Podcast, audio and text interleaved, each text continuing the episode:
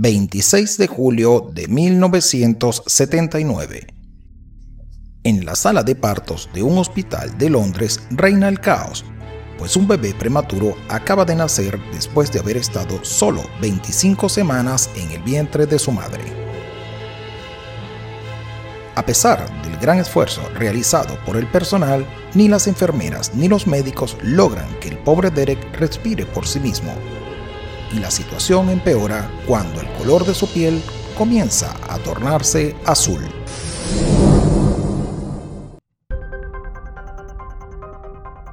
Nueve enigmas. Historias reales que parecen increíbles.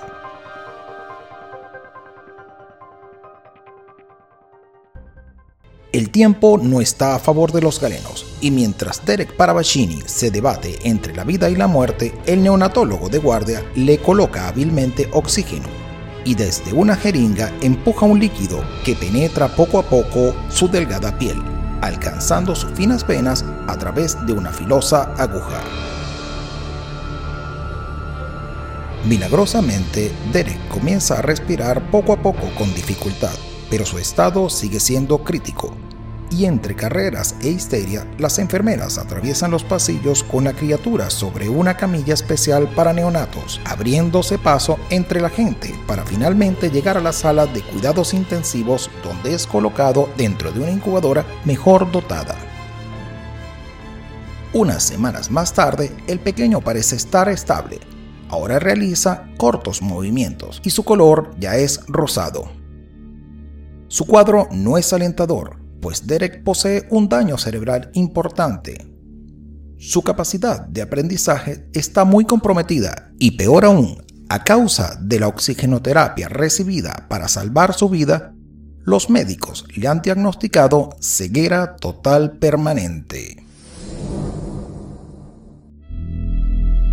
Ya en casa, los padres de Derek hacen lo mejor que pueden para que esté cómodo y además de cuidarlo con gran atención, deciden contratar una niñera. Pero las malas noticias no concluyeron allí, pues antes de cumplir dos años, Derek también fue diagnosticado con autismo. Para el día de su cumpleaños, la niñera le regala un viejo teclado musical que cambiaría su vida por completo. Con el pasar del tiempo y de forma inexplicable, Derek comenzó de manera autodidacta a tocar algunas notas, luego cortas melodías en aquel viejo aparato. Su interés por la música y los sonidos crecieron rápidamente. Cuando se acercaba su quinto cumpleaños, el padre de Derek se las ingenió para que su hijo visitara el colegio para ciegos Linden Lounge de Londres. Pero nadie podría imaginarse lo que ocurriría esa mañana en el recinto escolar. Aquella mañana, Derek y su padre eran guiados por un profesor mientras caminaban por las instalaciones, pero al llegar a la sala de música, el pequeño niño quedó hipnotizado por el sonido de un piano que parecía provenir del fondo del salón. A los pocos segundos de estar parado junto a la puerta de manera repentina, Derek soltó la mano de su padre y se dirigió hasta el instrumento guiado solo por sus oídos. Una vez allí, interrumpió al profesor de música Adam Ockelford, empujándolo de la banqueta donde éste se encontraba sentado en señal de querer tocar. Adam accedió sorprendido y Derek tomó asiento inmediatamente. La sala quedó por un momento en silencio y lentamente Derek colocó sus manos sobre las teclas y sin producir ningún sonido comenzó a deslizarlas como si se trataran de pequeñas caricias. Luego, como por arte de magia, empezó a tocar. Tanto el padre de Derek como las otras personas presentes quedaron impactados pues la melodía que estaban escuchando era la misma que segundos antes estaba ejecutando el profesor Ockelford.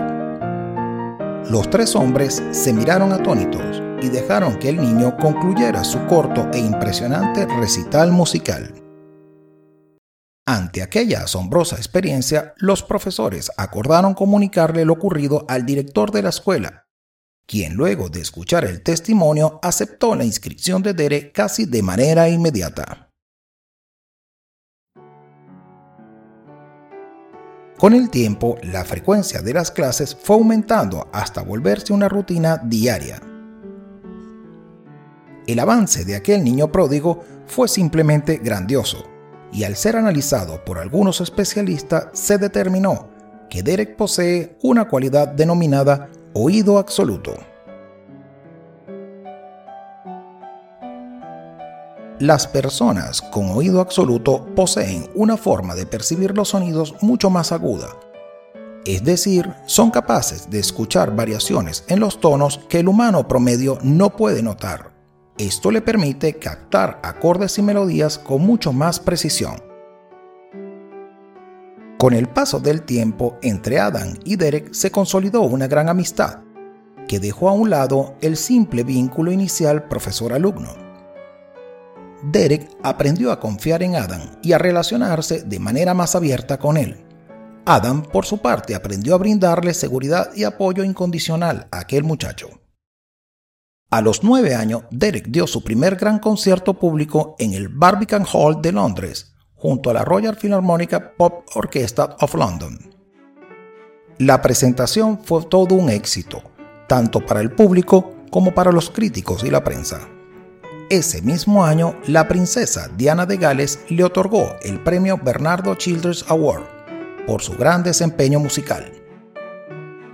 Posteriormente, Derek fue invitado por la BBC de Londres, así como otros programas de radio, siempre acompañado por su amigo Adam. Las oportunidades siguieron llegando para Derek y pudo tocar en el prestigioso Jazz Club de Ronnie Scott, un lugar bastante famoso y concurrido por celebridades de la música y el espectáculo en Londres. El caso de Derek es poco común, su tipo de autismo está combinado con el síndrome de Savant. Esto es una condición en la cual una persona con una alteración mental, como puede ser un trastorno de espectro autista o un retraso mental, demuestra una gran capacidad o habilidad profunda y prodigiosa muy superior a lo que se considera normal. Solo uno de cada 10.000 autistas poseen el síndrome Savant Existen casos como el de Derek, donde los individuos con el síndrome desarrollan habilidades visuales realmente sorprendentes, como puede ser transitar por una ciudad y luego dibujarla sobre un lienzo con lujo de detalles. Como dato curioso, en este año 2020 Derek arribó a su cumpleaños número 41 y en su memoria ahora hay más de 50.000 canciones, las cuales puede tocar sin olvidar ni una sola nota. Por eso es apodado el hombre iPod.